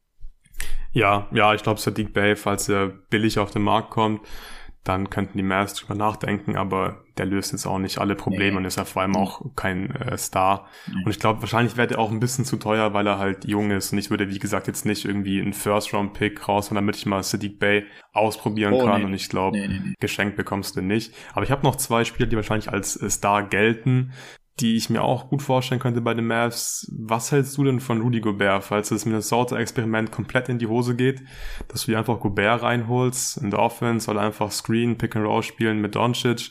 Der kann weiterhin die Shooter bedienen oder halt äh, Gobert am Ring. Und defensiv hast du natürlich einen viel höheren Floor dann mit dem wahrscheinlich besten Rim Protector der Liga oder ist er dir einfach offensiv zu schlecht und ähm, jetzt auch schon ein bisschen zu alt? Er verdient auch ziemlich viel Geld. Das kommt noch dazu. Ja, ja, klar, Max. Und ich glaube, man hat jetzt gerade in Minnesota, also ich, man hat in Minnesota meiner Meinung nach gesehen, dass er doch schlecht ist für das gesamte Spacing, dass er halt einfach sich relativ langsam auch über den Korb bewegt und halt viel immer in Richtung Ring. Und da gab's ja diese Statistik, dass Anthony Edwards erst im elften oder zwölften Spiel seinen ersten Dunking hatte. Und gerade mhm. unter dem Gesichtspunkt, dass Luca gefühlt mehr in Ringnähe agiert und da ja auch gute Quoten auflegt und dass ich ja will, dass er auch zum Korb geht, gekoppelt mit dem Gehalt, was Gobert verdient, würde ich da im Moment sagen, nein. Ich bin auch so ein bisschen der Meinung, dass diese, diese Rim Protection Sache, dass das eigentlich nie an den Bigs liegt und dass da das eigentlich ziemlich wenig bringt, wenn man da die Bigs einfach austauscht. Ich glaube, es liegt einfach oft daran, dass man einerseits ein bisschen zu klein spielt, aber das könnte man mit den eigenen Bigs schon beheben, das hatte ich ja vorhin angesprochen. Aber andererseits liegt es auch oft an den Wing-Verteidigern. Also wenn halt Hardaway oder Doncic wie so eine Statue in der Defense dastehen und dann halt irgendwie so ein Backdoor-Cut passiert oder ein Offensiv-Rebound oder ähm, die Leute dribbeln halt relativ einfach an denen vorbei und Kleber hat dann halt zwei Leute vor sich. Ich glaube, dann kann auch Gobert das Problem nicht wirklich lösen, wenn du halt als Verteidiger ähm, eins gegen zwei spielst. Mhm. ja glaub, gut, aber ich finde, genau das hat Gobert ja gezeigt in den letzten Jahren. Ich meine, der hat halt in Utah mit Mike Conley, Donovan Mitchell und Royce O'Neal war dann der beste Wing Defender gespielt und die hatten halt trotzdem immer eine Top 10 Defense. Auch jetzt ist die Minnesota Defense wieder irgendwie in der Top 10 und ich finde bei ihm ist es, also da kann man es wirklich ganz klar mit den Zahlen belegen, dass er einfach einen krassen positiven Impact auf die Defense hat. Klar, wäre natürlich geil, wenn du gute Wing-Verteidiger hast und halt nicht einen Feuerwehrmann brauchst in der Defense dann am Ring ja. irgendwie alles ähm, ja äh, erledigt, aber vielleicht brauchen die Mavs ja genau so jemanden, aber klar, ich glaube, da gibt's irgendwie auch äh, bessere Option als Gobert, aber falls er auf den Markt kommt, könnte ich mir das schon vorstellen, wenn der Preis halt stimmt, weil ich finde, dann, dann löst er halt defensiv ein paar Probleme und offensiv ist, glaube ich, Doncic auch als Pick-and-Roll-Ballhändler einfach so gut. Ich glaube, da würde man schon mit dem Shooting drumherum vor allem dann auch Wege finden, dass es halt an beiden Enden des Feldes dann äh, ziemlich gut äh, klappen und harmonieren würde. Gobert stellt auch, stellt auch meiner Meinung nach mit die besten Picks der Liga. Auf also jeden Fall. Würde auch behaupten, dass er da eigentlich fast jedes Mal einen Offensivfoul begeht, aber das nie gepfiffen bekommt, weil er so einen ganz kleinen Schubser noch mitgibt. Ah, okay, ähm, Schubser, ja. ja. Aber er ist halt auch einfach an sich schon sehr breit und ziemlich stark und ähm, mit Sicherheit besser als ähm, Picks von Christian Wood. Also da wäre auf jeden Fall ein Plus dabei.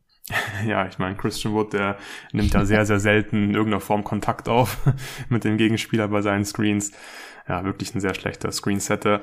Ich habe noch einen Namen, müssen wir wahrscheinlich gar nicht so viel drüber sprechen, weil es äh, sehr unrealistisch ist und das ist Pascal Siakam. Also falls Toronto irgendwann mal einen harten Rebuild äh, gehen möchte, ja. macht aktuell überhaupt gar keinen Sinn.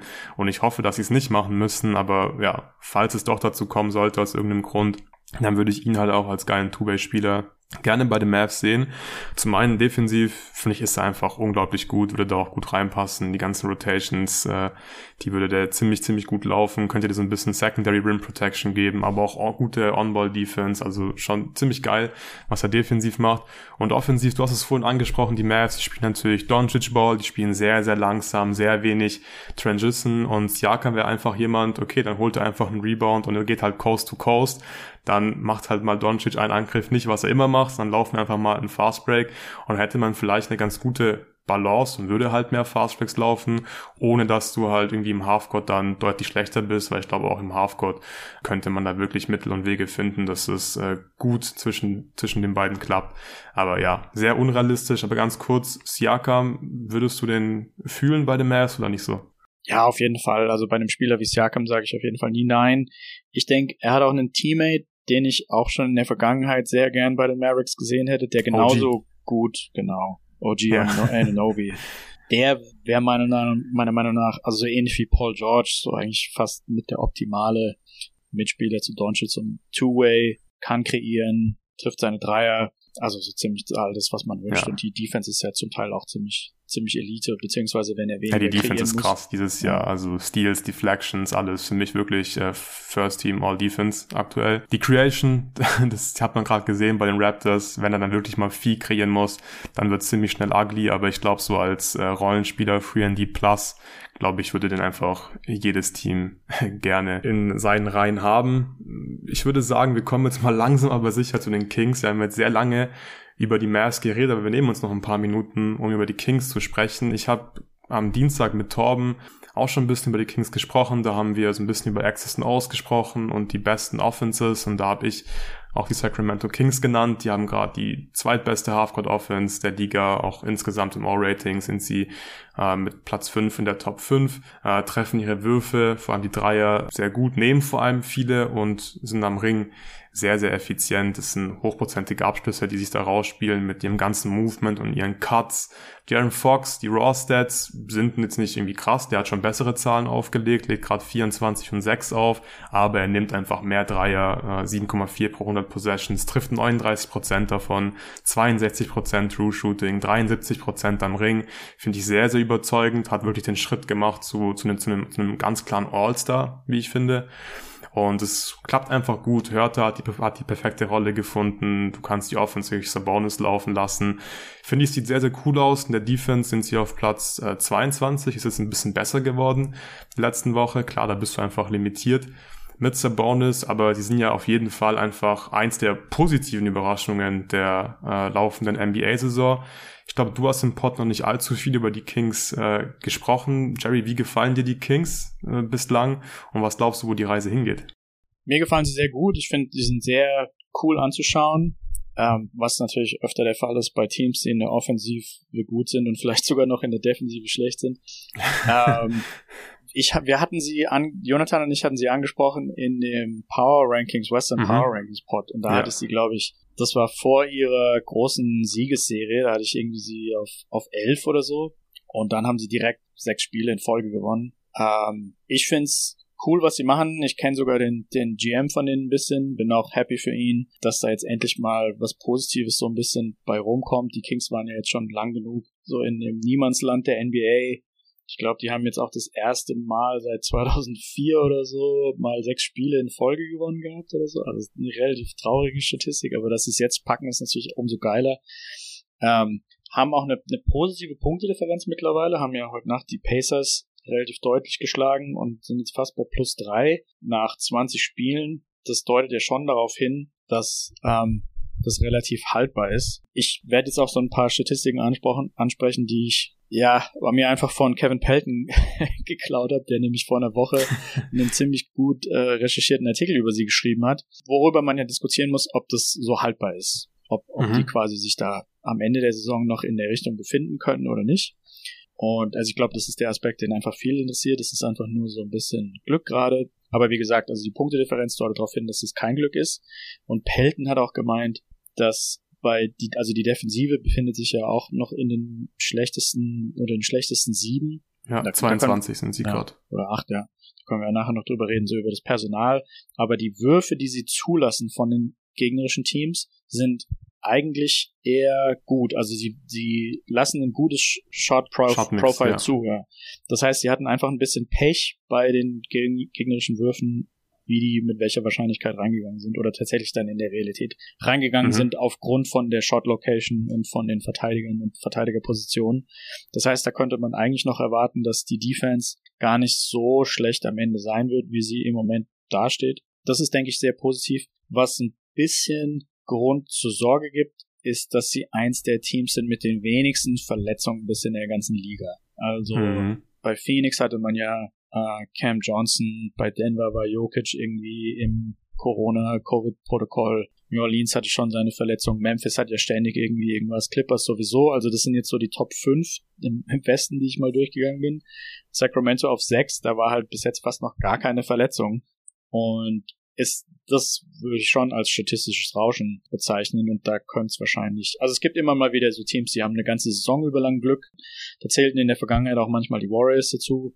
Ähm, und vielleicht hält's ja die ganze Saison und man hat, glaube ich, auch tendenziell eher Spieler, die more durable sind, also die sich weniger verletzen. Sabonis ist jetzt nicht unbedingt furchtbar verletzungsanfällig, ähm, Fox glaube ich jetzt auch nicht. Insofern könnte sich das halten, aber so ein bisschen Glück ist wahrscheinlich schon dabei. Ja, du hast jetzt schon äh, viele wichtige Punkte angesprochen. Ich habe den Artikel von äh, Kevin Pelton noch nicht gelesen, aber ich habe mir auch aufgeschrieben, ich glaube schon, dass es an sich wirklich nachhaltig ist, was sie gerade machen. Also die Offense ist für mich absolut for real, da mache ich mir gar keine Sorgen, weil also ja klar, sie treffen Dreier schon irgendwie gut, aber sie nehmen halt vor allem viele Dreier und treffen die jetzt nicht irgendwie mit 40 Prozent. So und sie treffen am Ring halt äh, sehr sehr gut, aber sie spielen sich halt wirklich äh, hocheffiziente Abschlüsse raus durch diese ganzen Cuts und so weiter, was ich vorhin schon gesagt habe. Und ja, mit Sabonis da als Playmaking Hub, Fox in wahrscheinlich der besten Form seiner Karriere, ich glaube, die sind wirklich halt einfach so gut. Da mache ich mir tatsächlich keine Sorgen. Die Defense, die ist ein bisschen besser geworden. Die sind, glaube ich, die letzten zwei Wochen jetzt auf Platz 18 gewesen. Hört sich nicht geil an, aber es wäre natürlich für die Kings äh, ziemlich nice, wenn sie halt wirklich so in die Top 20 irgendwie rutschen könnten und dann halt gepaart mit einer Top 5 Offense, dann glaube ich, bist du halt schon ziemlich eindeutig ein Playoff-Team. Und ja, in der Defense, hast du gerade eben schon gesagt, der Shot-Mix, der ist halt wirklich nicht schlecht dass du halt mit Sabonis als Center Probleme haben wirst, irgendein Scheme zu finden, wo du defensiv wirklich richtig gut bist. Ich denke, das ist halt klar. Das war vor der Saison auch klar. Aber wenn sie es halt schaffen, indem sie die richtigen Würfe abgeben in der Defense, dann irgendwie auf Platz 20 zu kommen, dann ist es halt ein Playoff-Team. Und sie haben halt wirklich Shooting-Pech bislang gehabt. Ihre, ihre Gegner treffen aktuell 38,2 Prozent ihrer Dreier. Das ist wirklich extremes äh, Shooting-Pech. Das wird noch ein bisschen nach unten gehen. Und dann, glaube ich, ist es gar nicht so unrealistisch, dass sie halt dann auf Platz 20 ungefähr in der Defense landen dann holst du halt deine 46 Siege ungefähr, vielleicht 47, 48, äh, wenn sie noch ein bisschen Glück haben, enge Spiele gewinnen und dann bist du halt ganz klar in den Playoffs äh, vertreten. Äh, was mir auch gut gefällt, ist, dass Mike Brown auch wirklich verschiedene Sachen probiert in der Defense, weil, ja, wie gesagt, Mr. Bonus, da, da, da gibt's jetzt einfach nicht dieses eine Scheme, was halt funktioniert, aber sie probieren halt immer noch relativ viel aus, verteidigst mal am Level vom, vom äh, Screen, dann in Drop Defense und ich glaube, wenn du da so ein bisschen, ja, verschiedene Schemes hast, ein bisschen was in der Hinterhand immer hast, dann, dann kannst du dich da irgendwie etablieren auf Platz 20 und das wäre halt für die Kings wirklich äh, sehr, sehr wichtig. Aber insgesamt würde ich auch sagen, das ist eigentlich ziemlich nachhaltig, aber dann kommt halt der Punkt mit den Verletzungen, den du auch schon angesprochen hast. Darüber haben Jonathan und ich auch in der Preview schon gesprochen. Also die Kings, die sind wirklich überhaupt nicht tief. Und ich glaube, sobald sich da irgendwie Fox verletzt und ein paar Spiele verpasst oder Sabonis, dann könnte es halt ziemlich schnell schwierig werden, gerade mit der Offense, weil die sind halt so wichtig für den Angriff und die haben halt niemanden, äh, der dann diese Rolle von diesen beiden Spielern irgendwie einfach übernehmen könnte für fünf, sechs, sieben, zehn Spiele oder so. Und dann haben sie halt ein Problem, weil defensiv sind sie dann immer noch schlecht, offensiv wahrscheinlich dann auch deutlich schlechter und dann kannst du ziemlich schnell einfach ein paar Spiele verlieren. Und da mache ich mir auch wirklich Sorgen äh, um die Kings, dass dann vielleicht nicht die Verletzungen am Ende äh, noch einen Strich durch die Rechnung machen, was die Playoffs angeht. Ja, in Bezug auf die Tiefe, was mich wundert, ist, dass Richard Holmes so gut wie überhaupt nicht spielt weil anscheinend immer nur mit einem echten Big gespielt werden will und die Minuten gehen halt einfach an Metu im Moment. Mhm. Ähm, ich fand in der Vergangenheit Holmes eigentlich relativ stark. Also der hatte immer so, ein, so eine Art Floater-Push-Shot ähm, so kurz vor der Restricted Area, den er ja. ziemlich gut reingemacht hat. Warum der jetzt da komplett rausgerutscht ist, und da fehlt, also der wirft die Saison auch 70% True Shooting, also so schlecht scheint es nicht zu sein, vielleicht liegt es halt irgendwie an der Defense. An der Defense, ja, ist, der ja. hat defensiv so ein bisschen, so ein bisschen abgebaut und Matsu, den setzen sie eigentlich halt wirklich ziemlich geil in der Offense ein, also sobald der auf dem Spielfeld ist, dann, dann spielen sie oft so, so ein Play, wo es ein Double, ein Double Drag Screen gibt und dann bekommt äh, Mattu noch ein Backscreen, also Double Drag Spain und da hat er wirklich immer einen Lob, einen Dank und da machen sie relativ viel, dass er einfach als, als Rollman bzw. Cutter eingesetzt wird und es klappt halt und defensiv ist er ziemlich aktiv, deswegen glaube ich, äh, gibt er dir dann ein besseres Gesamtpaket aus äh, Defense und, und Offense als Holmes, aber es ist schon ein bisschen verwunderlich, dass Holmes jetzt irgendwie gar keine Rolle mehr spielt. Was mich auch wundert, ist, dass Trey Lyles ziemlich viele Minuten bekommt und gar nicht so katastrophal aussieht. Also ich habe ihn in der Vergangenheit öfter angeschaut bei den Spurs etc. und ich fand da regelmäßig, dass er einer der schlechtesten Spieler der Liga war. Aber in, in vielen von den Spielen, die ich jetzt so sehe, ja, er trifft halt zum Teil seine Dreier einfach über das die Spiele hinweg und ähm, also über die ganze Saison hat er jetzt nur 35 Prozent getroffen, aber er läuft halt ab und zu mal heiß und dann sieht's halt richtig gut aus. Das ist halt auch so ein Punkt, der, glaube ich, die Offense ähm, stark macht, dass sie halt so, ein, so, ein, so eine Art Five-Out spielen können. Also dass fast alle ähm, von außen Dreier werfen können. Murray ist ja auch jemand, der gut stretchen kann als ähm, vier, als Power Forward. Und er trifft mhm. die Dreier auch nicht so wirklich. Und Sabonis trifft seine Dreier auch nicht, aber er nimmt immer mal wieder welche oder er hält sich zumindest eine Dreierlinie auf und man respektiert ihn dann da. Und das gleiche gilt halt auch für Murray und das macht auch dann dementsprechend einfach Platz für die ganzen anderen Spiele, dass, dass man vielleicht besser zum Korb zieht. Und ich glaube, der Aspekt ja. ist ziemlich wichtig, dass, dass die Offense halt weiter so gut bleibt. Ja, ja, auf jeden Fall. Also, dass sie halt genug Shooting haben und auch genug gute Cutter, das ist extrem wichtig. Ich würde sagen, dass der Bonus gar nicht wirklich respektiert wird. Der ist halt einfach mit seinem Playmaking halt so gefährlich, dass es ein bisschen egal ist, dass er halt im Prinzip gar kein Stretch-Big ist. Aber wenn er da ein bisschen Platz hat für die ganzen Pässe und er macht auch einfach extrem viel, er stellt ständig irgendwelche Screens. Deswegen fällt es ja gar nicht so schwer ins Gewicht, dass er halt nicht gut wirft. Aber das ist offensiv schon äh, sehr, sehr rund.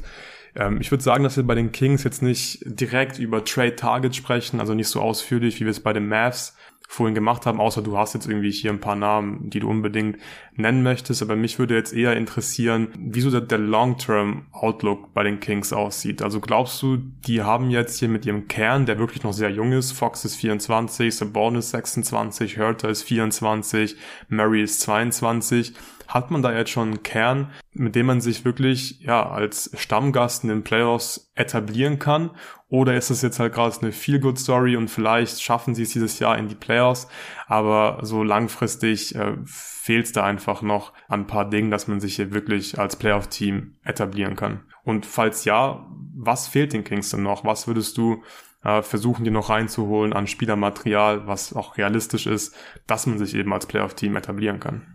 Also zunächst noch so ein paar Worte zu Keegan Murray, weil ich finde es eigentlich insgesamt interessant, dass die Kings sich auf dem sechsten Platz befinden, obwohl sie einen Rookie starten lassen, der auch noch eigentlich ziemlich schlecht spielt. Also die Wurfquoten von ihm sind ja ziemlich garstig im Moment. Ähm, und 51% True Shooting. Ich glaube, in den letzten Spielen waren viele so zwei von fünf, zwei von sechs Spiele etc. dabei. Und defensiv sieht er auch nicht so gut aus. Und ich glaube, das beantwortet zum Teil auch so ein bisschen die Frage. Also wenn er einfach dem gerecht wird, dass man ihn auf vier, glaube ich, genommen hat und die ja einfach auch für das Alter von einem Rookie, dass er dann halt eben bald zu einem positiven Impact-Spieler wird und vielleicht auch defensiv eher auch. Das sind jetzt alles so wenn, wenn, wenn. Ich habe ihn vor allem vor dem Draft auch nicht so positiv eingeschätzt. Also ich bin jetzt nicht so furchtbar überrascht davon, dass er nicht ganz so toll spielt, aber er ist natürlich immer noch in seiner ersten NBA-Saison und da ist noch viel möglich. Aber wenn er halt, wenn er das erfüllen kann, wofür er gedraftet wurde, dass er als Power Forward acht Dreier pro Spiel nehmen kann und die vielleicht mit 38, 39 Prozent trifft und irgendwie zumindest jetzt nicht hochathletisch, aber mit gutem Basketball-IQ Defense spielt, dann würde ich fast sagen, dass man das so lassen kann und gar nicht so viel verändern muss und halt einfach nur so on the edges so ein paar so Value Signings irgendwie machen kann, die vielleicht ganz gut was bringen. Also der Hurter Trade sieht ja im Moment sehr, sehr stark aus, auch wenn man dafür einen zukünftigen First Rounder hergeben muss. Ja, angeschützten ähm, aber. Ja. Und Monk war ich in der Vergangenheit nie so der Riesenfan, aber passt super in dieses Team rein, weil die auch Bank Creation brauchen. Also Monk wäre gerade für die Mavericks ziemlich nice, mhm. weil er halt einfach so ein Microwave Bankscorer ist. Die Defense ist schlecht, aber beide Teams brauchen das halt gerade. Bei den Kings passt es wunderbar, trifft auch seine Dreier etc. Ja, ich glaube, also aus Kings Sicht, ich will da ja auch gar keine riesen Ansprüche stellen, weil wie gesagt, wenn man seit 2004, 2005 zum ersten Mal eine sechs äh, Spiele Siegesserie hinlegt, dann bin ich eigentlich froh darüber, überhaupt nur die Playoffs zu erreichen und würde jetzt nicht schon direkt anfangen, so voll die Home Run Trades oder so zu machen, sondern würde es erst so ein bisschen genießen. Was mir halt Sorgen macht, ist, dass Sabonis' Vertrag läuft, glaube ich, nach dieser Saison schon aus. Nee, er hat ja, danach noch ein Jahr Vertrag. Hat noch, danach noch ein Jahr, okay, gut. Dann läuft es, dann braucht man sich da noch nicht die, die Gedanken machen. Ähm, man müsste halt relativ bald anfangen, doch drüber nachzudenken, dass man halt ihn möglichst früh extendet und dann wäre halt die Frage, für wie viel. Ja. Im Moment sieht er ja, muss man ja schon eigentlich sagen, wie ein Max-Spieler aus, ne? Also ich könnte mir vorstellen, dass er das Max verlangen würde. Ja, könnte ich mir auch vorstellen. Ist halt die Frage, ob er wirklich ein Max-Spieler ist. Also für die ja, Offense, ja. klar, ja. extrem wichtig und da kann man schon einen Case machen, gerade für dieses Kings-Team wahrscheinlich schon. Aber mein größter Punkt, äh, den ich äh, versuchen würde, so ein bisschen zu adressen, dann in den nächsten Off-Seasons oder vielleicht, ja, falls es einen passenden Trade gibt, wäre halt irgendwie ein Wing zu finden, der mich offensiv nicht killt, am besten halt ein bisschen werfen kann, ein guter Cutter ist, einen großen Body hat und dann halt vor allem der Defense hilft so in der Backline vor allem. Ich glaube, das ist so der nächste Schritt. Sie müssen halt so einen Jeremy Grant-Type zum Beispiel mm. finden. Ja. Ich glaube, das wäre sehr, sehr cool. Jemanden, der offensiv auch ein bisschen was machen kann, äh, verschiedene Sachen machen kann, da einfach reinpassen würde. Und ich glaube, wenn du so jemanden der Backline hast, dann könntest du halt ja einfach konstant irgendwie am Level vom Screen verteidigen, vielleicht mal ein bisschen trappen und dann halt hoffen, dass du mit guten Rotations und mit guten Defendern in der Backline den Ring halbwegs gut verteidigst und halt weiterhin einen guten Shotmix hast. Ich glaube, das ist so der Spielertyp, der den Kings äh, gerade so am meisten fehlt oder den sie dann wirklich irgendwie ja suchen und finden müssen ähm, in den nächsten Off-Seasons und so weiter vielleicht so ein Level drunter, was glaube ich ja realistisch ist, dann wirklich eine Offseason mit einem Mid-Level-Signing zum Beispiel zu finden, wäre jemand wie Otto Porter, jetzt nicht die diesjährige Version, da ist wieder sehr, sehr viel verletzt, aber der Otto Porter von den Warriors zum Beispiel ist ein guter Shooter, würde offensichtlich natürlich perfekt reinpassen, muss da dann nicht allzu viel machen, kann einfach die offenen Würfe nehmen und dann hoffentlich auch treffen. Und auch der ist halt ein solider äh, Off-Ball-Verteidiger. Und ich glaube, solche Typen, die brauchen die. Und wenn sie die finden, ich glaube, dann kann man schon schaffen, dass man sich halt jetzt nicht als Stammgast in den Playoffs etabliert. Dafür ist es mir immer noch äh, viel zu wenig. Und es gibt einfach viele Teams im Westen gerade, die so bei 500 sind, wie die Warriors, die glaube ich an sich einfach ja viel besser als die Kings sind. Ähm, aber wenn man da so einen Spielertyp findet, dann kann man es einfach schaffen, eher von diesem, wir sind halt ein Play-in-Team, ein Tier hoch zu rutschen auf, also wir kämpfen nicht ums Play-in, sondern wir kämpfen darum, dass wir vielleicht eher mal auf Platz 6 kommen und wenn wir ins Play-in müssen, dann halt eher als äh, Team auf Platz 7 und 8 als auf 9 und 10. Ich glaube, das ist realistisch mit ein paar guten Moves in den kommenden Jahren. Aber ja, aktuell macht der Kern natürlich Spaß, aber ist jetzt noch nicht irgendwie ein Contender und das sehe ich jetzt auch noch äh, langfristig nicht bei den Kings. Nee, genau. Also du hast es ja vorhin auch angesprochen. Gerade die, die potenziellen Verletzungssorgen oder die Abhängigkeit von Fox und Sabonis, besser gesagt. Wenn ja. sich einer von den beiden verletzt, dann, dann rutscht du da ganz, ganz schnell unter 500 und gerade im Westen, wo die Teams sich halt so extrem beieinander drängen, ähm, bist du dann halt schwuppdiwupps mit drei Niederlagen in Folge oder so auf Platz 10 oder so. Also die Mavericks sind ja gerade im Moment nicht mal im Play-In. Mhm, das ist krass, ja. die sind auf Platz 11 mit 10 zu 10 und ähm, die Kings müssen halt wirklich zwei Spiele jetzt nur verlieren und zack bist du halt Elfter. Also das, das geht halt extrem schnell hier. Was so Spielertypen angeht, die sie gebrauchen könnten, ich glaube, also ich, für mich persönlich ist Harrison Barnes so ein, so ein bisschen so ein Schwachpunkt gefällt mir, hat mir aber auch noch nie gefallen. Also vielleicht. Mhm. Defensiv so meinst bisschen, du jetzt oder? Ich finde irgendwie beides. Also. Okay. Was, ich würde ihn zum Beispiel, was zum Beispiel, ja, was für mich ein Upgrade wäre, irgendwie so Harrison Barnes ersetzen durch jemanden wie Dorian Finney-Smith würde mir, glaube ich, schon reichen, dass da einfach defensiv jemand ist, der sich mehr Mühe gibt, mehr Basketball-IQ hat defensiv. Man würde so ein bisschen Offensive Creation verlieren. Vielleicht würde das dann auch irgendwie wehtun. Aber und ich weiß jetzt auch nicht, ob das schon zu weit gedacht ist, dass man halt irgendwie so in Richtung Playoffs denkt, aber eigentlich braucht man in den Playoffs ja tendenziell eher bessere Defense und da hätte ich dann schon viel lieber jemanden wie Finney Smith als, als Harrison Barnes. Ja, ich glaube, den Case kann man, kann man schon machen. Könnte ich mir vorstellen, dass Dorian Finney-Smith einen positiveren Impact hätte. Ich glaube, Barnes ist jetzt nicht unwichtig mit seiner Creation, die er schon ja, liefert. Er kann wirklich ein bisschen was machen, mal mit dem Ball attackieren. Das kann er besser machen als Dorian Finney-Smith. Aber wahrscheinlich wäre der Impact einfach äh, wichtiger und größer, den Dorian Finney-Smith in der Defense hätte. Es wäre auch so ein bisschen Spielertyp, den ich vorhin beschrieben habe. Ich finde auch Finney Smith ist jemand, der in der Backline-Defense äh, sehr solide ist, aber dann vor allem natürlich gute Rotations laufen kann, Closeouts laufen kann, intelligent ist, wie du gesagt hast. Und wenn die Kings irgendwie, ja, so ein, zwei solche Spielertypen noch in den Kader reinbekommen, ich glaube, dann hast du wirklich Chancen, halt konstant Top 10 Offense zu sein und irgendwie gucken zu können, dass du mit Sabonis sogar ja mittelmäßig in der Defense sein kannst und dann reicht's auch eigentlich äh, im Normalfall für die Playoffs was ich noch ansprechen wollte, weil ich es ganz interessant finde, ich finde es irgendwie komisch, dass so viele One-Way-Player sich in dem Kader befinden.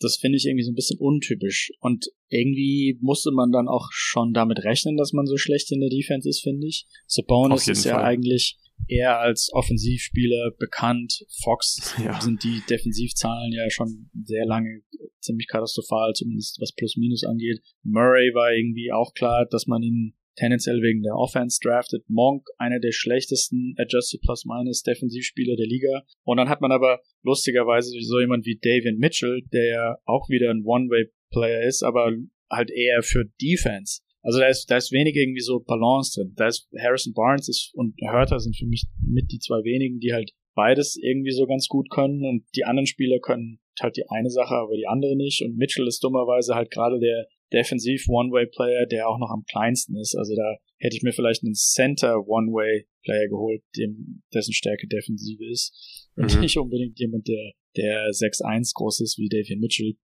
Also finde ich den ja. Kaderaufbau so ein bisschen, bisschen komisch. Ich glaube insgesamt, ja, ähm, einfach so, so ein bisschen Malik Monk mit mehr Defense wäre wär schon das sehr geil. nice, ja. ja. Ja, ich hatte mich auch noch aufgeschrieben, also generell so ein guter Backup-Big, also ein defensiver Backup-Big, wäre, glaube ich, ganz cool, dass du den Sabonis, also in den Minuten, wo Sabonis nicht spielt, defensiv dann ja vielleicht wirklich einfach mittelmäßig sein kannst und wenn der Big dann ein guter Rollman ist, dann killt er dich offensiv. Wahrscheinlich auch nicht. Aber es ist ein interessanter Punkt, den du angesprochen hast mit der Balance. Ich finde, dass es mit den Mitteln, die sie halt in der Offseason zur Verfügung hatten, war es eigentlich genau richtig, dass man halt nicht geschaut hat, dass sie eine gute Balance finden, weil das hätten sie niemals hinbekommen. Die hätten niemals hinbekommen, ähm, ein tiefes Team aufzubauen, das an beiden Enden des Feldes gut ist. Und ich glaube, hätte man wirklich halt irgendwie geguckt, ja, komm, wir holen uns hier irgendwie einen Spieler rein, der offensiv jetzt nicht so geil ist, aber dafür defensiv irgendwie solide. Und hätte man halt viele von diesen Spieltypen drin, dann wäre man offensiv natürlich niemals Top 5. Dann wäre man wahrscheinlich eher auf Platz 20 und defensiv mit Sabonis wäre es auch nicht, also es geht gar nicht so, so krass viel besser. Und deswegen finde ich es eigentlich gut, dass man halt so viele Spieler sich reingeholt hat, die ihre Stärken in der Offense haben, mit Monk, mit Hurter, theoretisch auch mit Keegan Murray, der sah in der Summer League ja noch sehr, sehr gut aus. Jetzt, hast du gerade schon gesagt, äh, bislang eigentlich eher eine Enttäuschung. Aber es sind ja alles Spieler, die eigentlich ja in der Offense halt ihre Stärken haben. Und das hat sich eigentlich bislang ausgezahlt, finde ich. Und jetzt müssen sie halt gucken, dass sie sich halt diese Plus Defender in den nächsten Jahren irgendwie reinholen und dann kann es ganz rund werden, glaube ich, dieser Kader. Also ich glaube, ähm, einen Namen, den ich auch noch ansprechen kann, ist KZ Okpala. Der hat die letzten Spiele relativ viele Minuten bekommen. Der hat mir ziemlich gut gefallen, gerade defensiv. Aber ja. er hat jetzt 100 Minuten gerade die Saison gespielt. Er ist jetzt 23, aber ich glaube, der wird wahrscheinlich offensiv zu viel Defizite haben, um da ja, das Shooting einfach. Ja. Das ist das Ding bei Okpala. Also der hat auch in der in der ähm, Preseason, glaube ich, gestartet, regelmäßig. Und es ist ziemlich klar, der wäre defensiv ein Plus, ist jetzt nicht der geilste Verteidiger der Welt, aber im Kings Kader mit Sicherheit einer, einer der besten, aber der killt die Offensiv halt ein bisschen, weil er wirklich gar nicht werfen kann. Wenn der werfen könnte, dann wäre der auf jeden Fall fester Bestandteil der Rotation. Ja. Und ein, eine Sache habe ich noch, weil wir vorhin ja so gut in die Zeit zurückgesprungen sind und ähm, Brunson bei den Mavericks äh, extended hätten. Mhm. Ich glaube, bei den Kings wäre vielleicht eine gute Idee gewesen. Ich weiß nicht, ob, ob das überhaupt auf dem Tisch gewesen wäre, aber meiner Meinung nach hätte man den vierten Pick, mit dem man Keegan Murray genommen hätte, hat, ähm, eventuell nach hinten traden können für zwei andere Picks. Ich glaube, da gab es ein, zwei Teams, die hatten zwei, zwei Picks. Ich glaube, Charlotte hatte, ja, Charlotte hatte 13 und 15.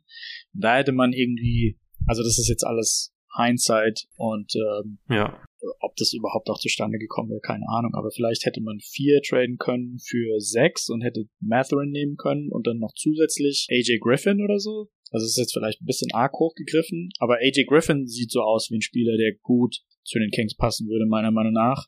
Der halt auch gut spacen kann, der seine Dreier wahrscheinlich ganz gut treffen wird in Zukunft, denke ich mal und eben auch so ganz gute Wing Defense leisten kann. Und mit Matherin hättest du auch jemand, der mehr Two-Way Potential hat als viele von den jetzigen Kings. Mhm. Aber ja, also das ja, ich glaube, also rückblickend, glaube ich, würden die Kings diesen Deal auf jeden Fall machen.